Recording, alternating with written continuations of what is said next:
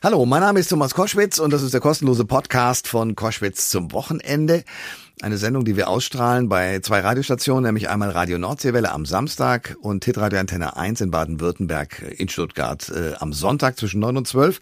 Und mein heutiger Gast ist ein äh, Medienunternehmer und Journalist, der etwas Spannendes gemacht hat. Der hat zunächst mal Steingarts Morning Briefing rausgebracht, nachdem er lange Zeit für große Magazine gearbeitet hat, auch als Chefredakteur und ähm, hat dieses Morning Briefing inzwischen ausgeweitet zu einem kleinen, wie er es nennt, Startup, in dem äh, viele berühmte Menschen aus der Politik und der Wirtschaft zu Wort kommen und eben ihre Sicht der Dinge schildern.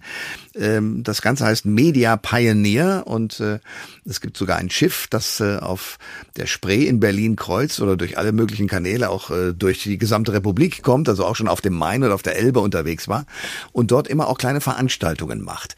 Und dieser Gabor Steingart hat sich eine Rede des Bundeskanzlers herausgesucht, die der wiederum gehalten hat, ein Jahr nach seiner Zeitenwende-Rede im Deutschen Bundestag, die ja große Aufmerksamkeit äh, auch international erzeugt hat.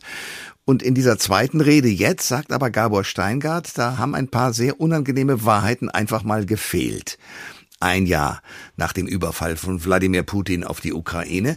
Und diese Dinge, die als unangenehme Wahrheit und unbequeme Wahrheit vor allen Dingen für Gabor Steingart ihm aufgefallen sind, die hat er in seinem Morning Briefing nochmal aufgeschrieben. Und genau darüber reden wir jetzt in diesem Podcast. Der Thomas Koschwitz Podcast. Ihr hört Koschwitz zum Wochenende und wir versuchen ja immer spannende Gäste äh, in die Sendung einzuladen. Ich habe so einen, mal wieder, es ist nicht das erste Mal. Und ich verkürze jetzt sehr die Geschichte, wie ich diesen Menschen, der gleich mit uns reden wird, äh, das erste Mal wahrgenommen habe, wieder. Vorher hatte ich ihn schon mal wahrgenommen, aber dann kam plötzlich jeden Morgen in meinem Mail-Account Morning Briefings an und ich habe die gelesen und dachte, wie cool. Das sind Informationen aus der Wirtschaft und aus der Politik, immer äh, wichtige Informationen, wie man Dinge einschätzen muss. Lustig geschrieben, mal mit einem pfiffigen Dreh. Aus diesem äh, Morning Briefing ist inzwischen ein ganzes Unternehmen geworden, eine ganze Nachrichtenagentur mit mehreren Journalisten. Die Damen und Herren, die dort arbeiten, haben die Gelegenheit, auf der Spree auf einem Schiff herumzufahren und ähm, von dort aus zu arbeiten. Und der Mann, dem das alles zu verdanken ist, ist jetzt bei uns, Gabor Steingart. Herzlich willkommen. Ja, schönen guten Morgen. Hallo, Herr Koschwitz. Ist das tatsächlich so, wie ich das äh, kurz zusammengefasst habe, aus einem morgens um fünf geschriebenen Briefing wurde eine Nachrichtenagentur? Ja, oder ein Nachrichtenportal. Wir machen heute, ich glaube, 800 Interviews pro Jahr, haben 80 Mitarbeiter. In der Tat, The Pioneer heißt dieses schöne kleine Medien-Startup. Ja, und ähm, Sie sorgen dafür, dass vor allen Dingen wirtschaftliche und politische Themen behandelt werden. Und Sie haben am vergangenen Montag etwas Interessantes gemacht in Ihrem morgendlichen Briefing für uns. Sie haben die Rede äh, die nach einem Jahr Zeitenwende-Rede von Olaf Scholz, von unserem Bundeskanzler, gehalten wurde, äh, überarbeitet und haben gesagt, eigentlich, wenn er ehrlich wäre, dieser Bundeskanzler, ähm, dann würde er eine andere Rede gehalten haben. Und ich würde jetzt gerne in den nächsten Minuten mit Ihnen genau diese Rede nochmal durchgehen, so wie Sie das auch im Briefing gemacht haben. Sie haben nämlich gesagt, sehr geehrte Damen und Herren, äh, liebe Kolleginnen und Kollegen sozusagen als, als Bundeskanzler, ähm, es steht nicht gut um die Ukraine und unseren gemeinsamen Kampf um die Freiheit. Ich habe heute Morgen sechs unbequeme Wahrheiten, die ich mit Ihnen teilen möchte. So hätte Scholz eigentlich äh, reden müssen, hat er nicht gemacht. Äh, erste unbequeme Wahrheit, ich registriere, dass die Zustimmung zur Kriegsführung in den USA schwindet. Ja, das Gefühl kann man haben, oder? Ja, das muss man haben. Und das hätte er, wenn es wirklich ihm um Lauterkeit auch gegenüber dem Wähler gegangen wäre, sagen müssen. Unsere amerikanischen Freunde, äh, die bewegen sich in Richtung Notausgang. Die Republikaner wollen keinen einzigen Cent mehr für die Kriegsführung in der Ukraine äh, bereitstellen. Und Biden, das antizipierend, hat seine Panzer dem Scholz versprochen. Aber eins ist sicher, er wird sie in diesem Jahr nicht liefern. Das heißt mit anderen Worten, äh, die Stimmung ist offiziell noch pro Ukraine. Auch das Geheimtreffen zwischen Scholz und Biden war ja äh, interessant, dass die sich wirklich unter vier Augen zusammengesetzt haben. Aber sie haben nicht die Hoffnung, dass es pro Ukraine, sondern eher dagegen war. Naja, die versuchen zu retten, was zu retten ist. Ihr Renommee hängt schon dran. Ich nehme auch beiden ab, dass sie äh, die Freiheit der Ukraine äh, erhalten wollen. Aber äh, beide registrieren das in ihren Ländern, wie das üblich ist bei längeren Kriegen. Wir haben äh, uns gerade erst der Westen aus Kabul sich zurückgezogen, äh, auch groß gestartet. Der Westen hat sich aus Vietnam damals zurückziehen müssen. Die die der Rückhalt in der Bevölkerung für das Kriegsführen ist nun mal, man kann sagen, das ist auch eine Errungenschaft, nicht sehr groß.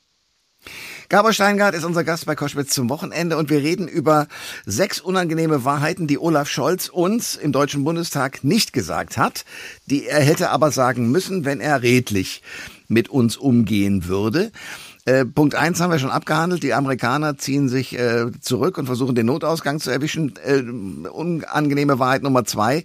Die Sanktionen, die wir gegen auch vor allen Dingen die Russen ausgesprochen haben, birken nicht so, wie wir uns das vorgestellt haben.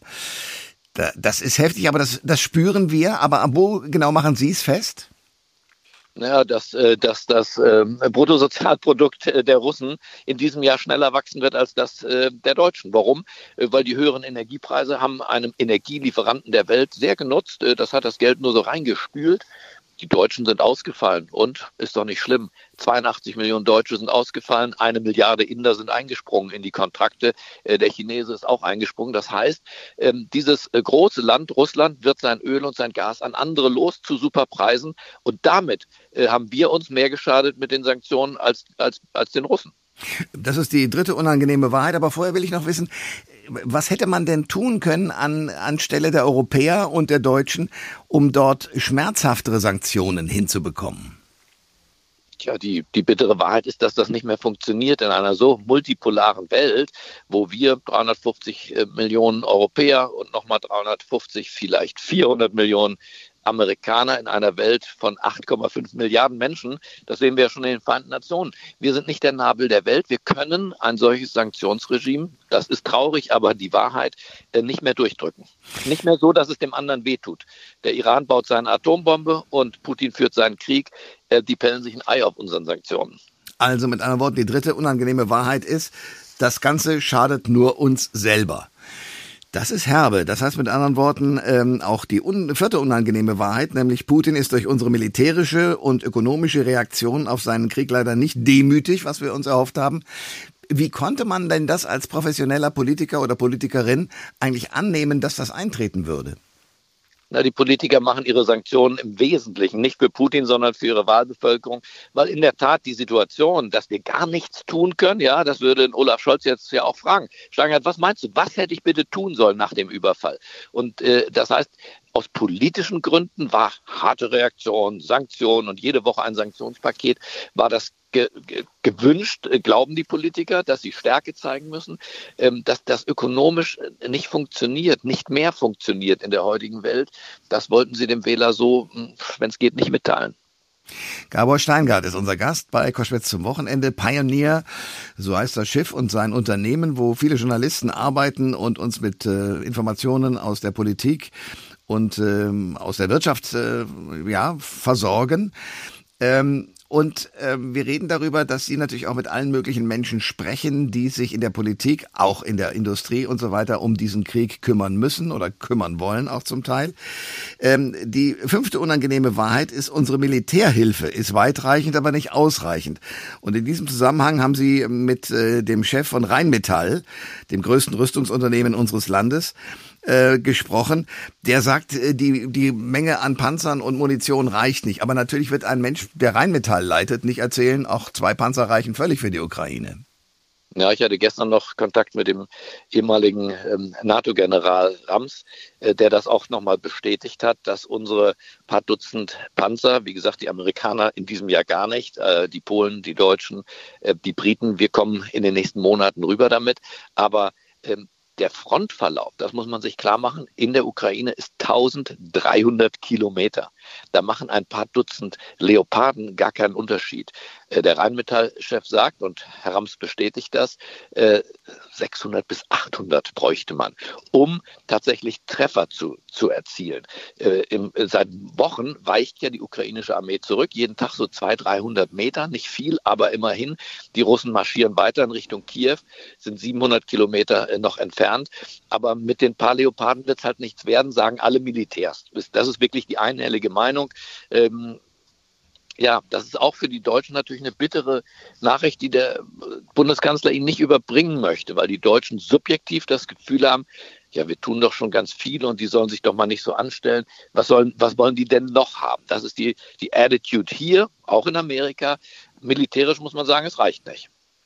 Ähm, das heißt, sie müssten eigentlich äh, deutlich mehr liefern. Das ist aber politisch offenbar auch nicht so durchsetzbar, oder doch? Naja, wenn man nicht klar kommuniziert, ich glaube, es wäre erklärbar, aber dann muss man äh, tatsächlich mit dem Volk äh, Klarheit und Wahrheit sozusagen besprechen und sagen, pass auf, wir haben jetzt die Wahl. Wir, wir sind an einer wirklichen Abbiegung. Wollen wir so tun, als ob wir helfen oder wollen wir helfen? und wenn wir, wenn wir helfen wollen, dann ist hier leider, und dann muss man ein bisschen über, über Militärtechnik, da muss auch andere Leute ins, ins Feld äh, schicken, also in, in, in, die, in die Auseinandersetzung mit der Öffentlichkeit. Dann müssen Militärs den Deutschen erklären, was hier wirklich abgeht ähm, und was nöt, nötig wäre. Aber diese Kommunikation sozusagen, die ist ja quasi eingestellt worden. Man möchte über Krieg nicht reden, man möchte über Kosten nicht reden, man möchte über weitere Waffenlieferungen nicht reden, wissend, dass das unpopulär ist. Gabor Steingart ist unser Gast bei Koschwitz zum Wochenende. Wir sprechen über das Morning Briefing, in dem er die Rede von Olaf Scholz, die der gehalten hat, äh, die äh, ja vor einem Jahr sozusagen eine Zeitenwende eingeläutet hat oder einläuten sollte. Zu der hat er sich ja nochmal geäußert nach einem Jahr und äh, Gabor Steingart und seine Redakteurinnen und Redakteure haben eine Rede daraus gemacht, die ehrlicher wäre als die, die Olaf Scholz gehalten hat. Sechste unangenehme Wahrheit die äh, Annahme, dass die aggressive Politik Putins den isolieren würde und auf der internationalen Bühne zum Paria machen würde, das ist nicht eingetreten. Das heißt mit anderen Worten, eigentlich war das alles, was wir gemacht haben und gesagt bekommen haben, völlig sinnlos. Tja, aber das, ja, das ist leider so. Deswegen meine Rede für Scholz wäre natürlich wahrhaftiger, aber die wäre auch nicht populärer, das muss man sagen. Äh, das kann nur ein Journalist so schreiben, äh, Wahrheit und Klarheit. Äh, da, dafür würde ich auch nicht gewählt werden. Und das weiß ich. Aber das ist halt nicht, Herr Goschwitz, unsere Funktion als Journalisten. Wir sind Fehlergucker, hat Stefan Aust mal gesagt. Wir gucken, was nicht klappt und beschreiben das. Und wir haben auch dieses Ziel, den, den Putin zu isolieren, nicht, nicht erreicht. Der ist all überall äh, ein geschätzter äh, Besucher. Wie gesagt, in Indien größte Demokratie der Welt. Ähm, ein, ein Großteil der Welt ist der Meinung, dass die Amerikaner äh, auch nicht besser sind, dass die Amerikaner überzogen haben in den letzten Jahrzehnten und dass ein kleines Gegengewicht vielleicht gar nicht schaden könnte. Das mag aus, unseren, äh, aus unserer Sicht nicht äh, die, die Botschaft sein, die wir gerne hören, aber Putin ist oben auf. Der ist jedenfalls nicht isoliert worden. Was wäre denn zu tun, um das dann doch doch, äh, doch mal hinzukriegen, beziehungsweise ihn, der ja nun mit diesem Krieg angefangen hat, was wir ja äh, zumindest im Westen in Europa als eine ziemliche Frechheit einfach empfinden und ein, eine Katastrophe eigentlich, dass ein Krieg mitten in Europa überhaupt äh, hat anfangen können. Wie, wie kann man dem überhaupt beikommen? Tja, es ist wirklich äh, schwer. Seit dem Zweiten Weltkrieg, muss man sagen, haben die Amerikaner überhaupt keinen äh, Auslandseinsatz mehr gewonnen. Ja? Rück, Rückzug alle überall. Es fängt damit an, dass man seine eigenen Möglichkeiten äh, realistisch einschätzt. Äh, wir haben ja nicht nur gegen die Atommacht äh, äh von Putin äh, äh, schwierige Karten, wir haben auch gegen die Steinzeitkrieger der Taliban verloren. Also das muss man sich doch mal reinziehen. Wir haben gegen die Taliban, die haben keine einzige gescheite westliche Waffe in ihren Händen, haben wir trotzdem nach 20 Jahren Kriegseinsatz in Afghanistan über eine Billion Kosten auch verloren. Warum ist das eigentlich so? Was ist falsch mit dieser Art Krieg zu führen, Leuten eine Pistole vor den Kopf zu halten und sagen, jetzt ist Demokratie? Das funktioniert so nicht. Und den Putin zu umzingeln war vielleicht auch keine gute Idee mit der NATO-Osterweiterung. Das heißt, man wird weiter zurückgehen müssen, um die Ursachen für einen so einen Konflikt, im Übrigen wie in einer Partnerschaft auch, du bist schuld, du bist schuld, du bist schuld. Ja, man muss vielleicht mal einen Schritt zurücktreten. Wie begann eigentlich so ein Konflikt? Wer ist schuld? Wo kommen wir zueinander? In so einem Gespräch, das äh, in der Tat natürlich naiv ist, sich das heute äh, zu wünschen. Aber ich glaube trotzdem, dass alles beginnt mit einer Analyse. Wer sind wir? Was können wir? Und wo, wo haben wir auch was falsch gemacht? Das heißt zum Beispiel so ein Auftritt äh, von unserer Außenministerin Annalena Baerbock, äh, die dem Außenminister Russlands mitteilt, hören Sie bitte sofort mit diesem Krieg auf, äh, sind erstens sinnlos und zweitens äh, verhallen ungehört. Absolut ungehört. Ich, ich mag sie trotzdem und ich mag auch den moralischen Approach. Das ist äh, auf jeden Fall steht uns das gut an. Das, das ist ein guter Sound. Aber ähm, in der Praxis würde ich doch eher es, es mit Willy Brandt und Egon Bahr halten. Die haben gesprochen mit der anderen Seite. Und der Brezhnev ähm, und diese Brüder waren nicht besser äh, als das, was heute ist. Da war der Archibel Gulag, da waren die Straflager, da waren die Kriege in Angola und überall. Also die Sowjetunion Das war auch kein Reich äh, des Guten und des Schönen. Und trotzdem haben sie einen Gesprächsfaden gesucht, gefunden, Deals gemacht, Kredite am Ende gegeben. Und am Ende ist die Sache in sich zusammengeklappt wie ein Soufflé. Ich glaube, dass gegen eine Gesprächsdiplomatie und gegen einen Interessenausgleich auch mit äh, autoritären äh, Regimen, äh, da, da, da, es gibt gar keine Alternative. Das betrifft auch China. Gabor Steingart ist unser Gast bei Koschwitz zum Wochenende. Äh, sechs unangenehme Wahrheiten, so wäre die Rede gewesen, hätte sie der Journalist Gabor Steingart für Olaf Scholz, den Bundeskanzler, hätte schreiben können und er hätte sie dann auch tatsächlich so vorgetragen. Wir haben über diese unangenehmen Wahrheiten gesprochen. Sie beenden Ihr Morning Briefing und, äh, und Ihre Rede mit einem Zitat von Ingeborg Bachmann, in dem Sie da schreiben, die Wahrheit ist dem Menschen zumutbar. Das hat sie damals gesagt und Sie zitieren sie. Ähm, tatsächlich, also ich glaube, dass wenn das äh, Menschen aus der Ukraine jetzt hören werden und äh, von Bundeskanzler gehört hätten, das wäre für die äh, tatsächlich eine Zumutung gewesen. Tja, also das weiß ich gar nicht. Das, was ich über den, den wahren Kriegsverlauf äh, gesagt habe, würde Herr Melnik, mit dem ich in einem ständigen Austausch stehe, der, der stellvertretende Außenminister der Ukraine, ehemalige Botschafter, würde der unterschreiben. Entweder oder, liebe deutschen Freunde. Also ich glaube nicht, dass ähm, dass alle aufschreien würden. Und die Wahrheit ist dem Menschen zumutbar. Da steckt doch auch, auch was Zuversichtliches drin, Herr Koschwitz, dass Menschen, ihre Hörerinnen und Hörer auch, die, die vertragen Wahrheit und ziehen dann ihre Schlüsse daraus. Es hilft doch nicht an, sozusagen, man kann keine Politik gegen die menschliche Physik machen oder gegen die Machtverhältnisse auf der Welt. Ähm, das hält alles nur bis zum nächsten Morgen, bis zur Schlagzeile.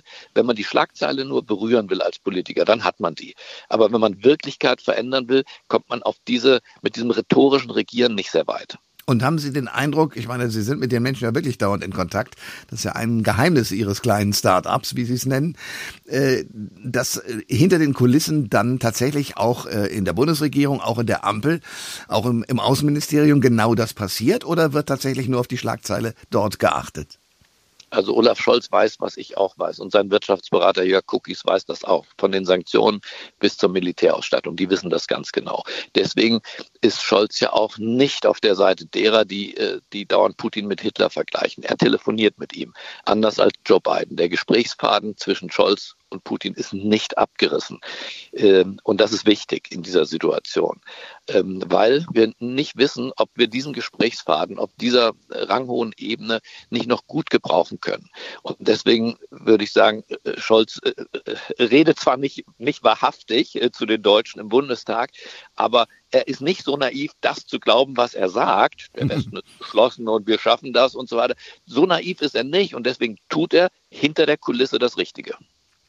Gabor Steingart ist unser Gast bei Koschwitz zum Wochenende und wir wollen etwas kommen, was über dieses Morning Briefing hinausgeht, aber natürlich von Ihnen schon mehrfach auch sozusagen äh, angesprochen wurde, nämlich die großen neuen Machtkonstellationen. Sie haben den Blick auf China.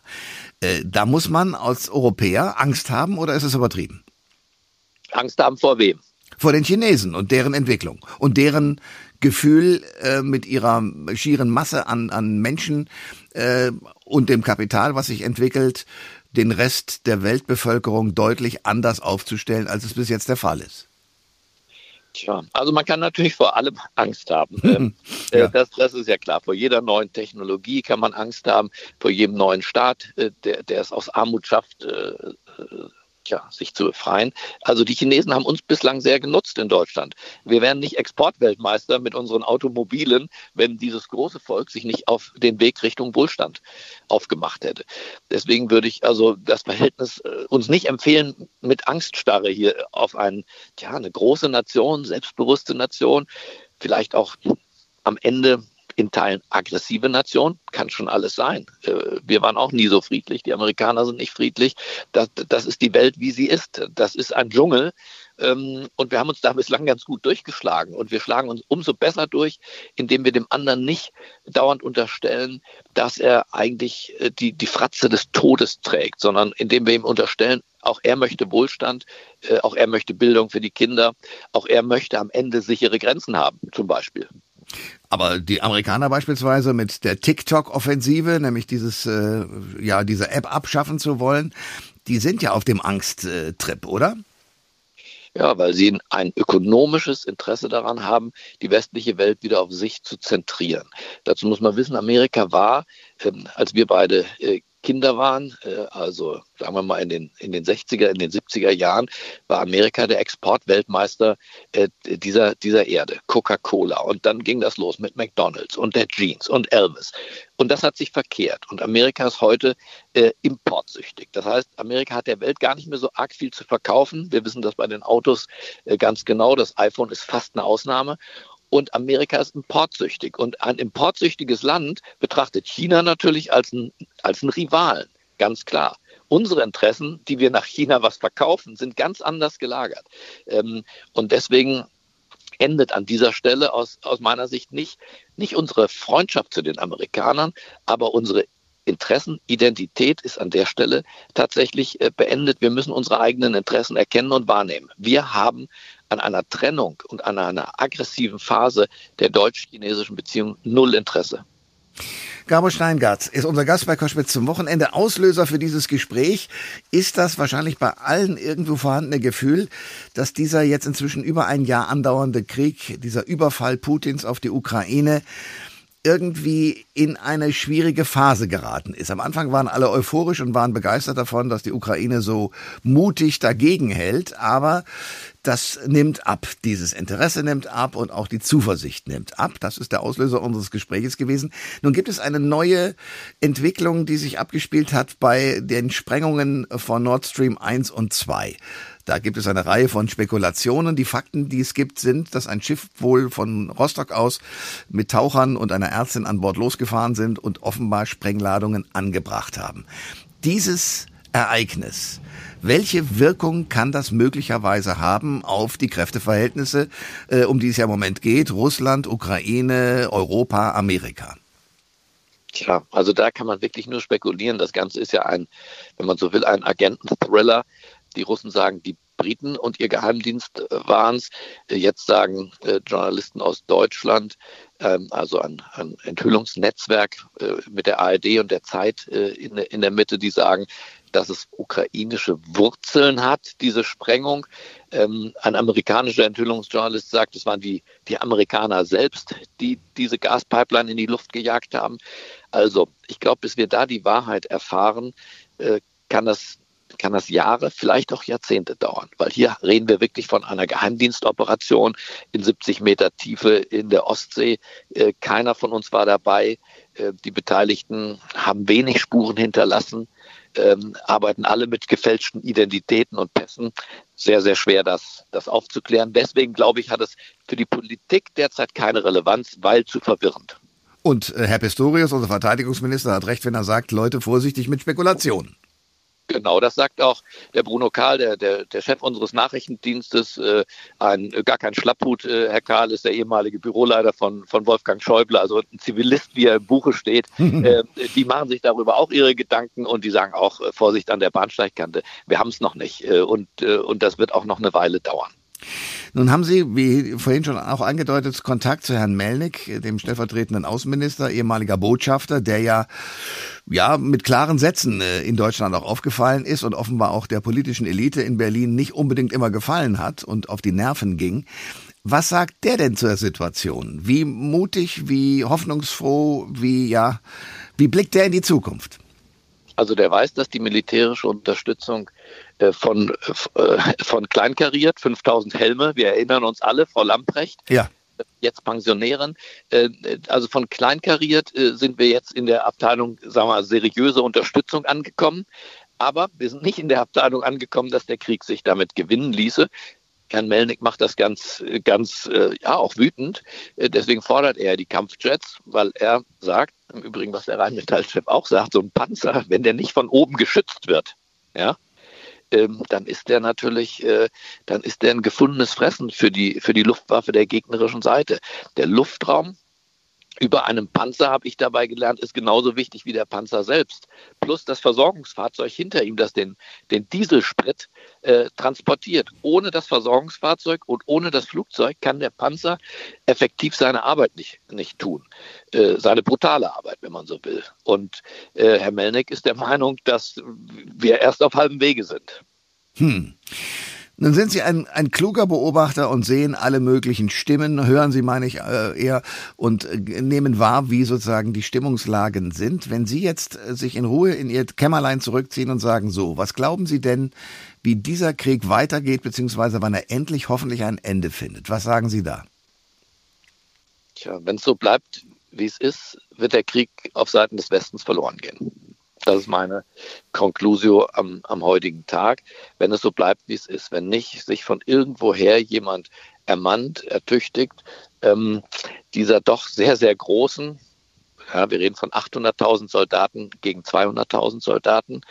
Ähm, also das, das kann so, äh, wie wir es im Moment angehen, militärisch nichts werden. Entweder äh, gehen wir da all in, militärisch, was ich im Moment nicht sehe, oder politisch hat mal einer eine Idee, wie man vielleicht mit Hilfe der Inder und der Chinesen äh, Putin tja, auch was zu bieten hat.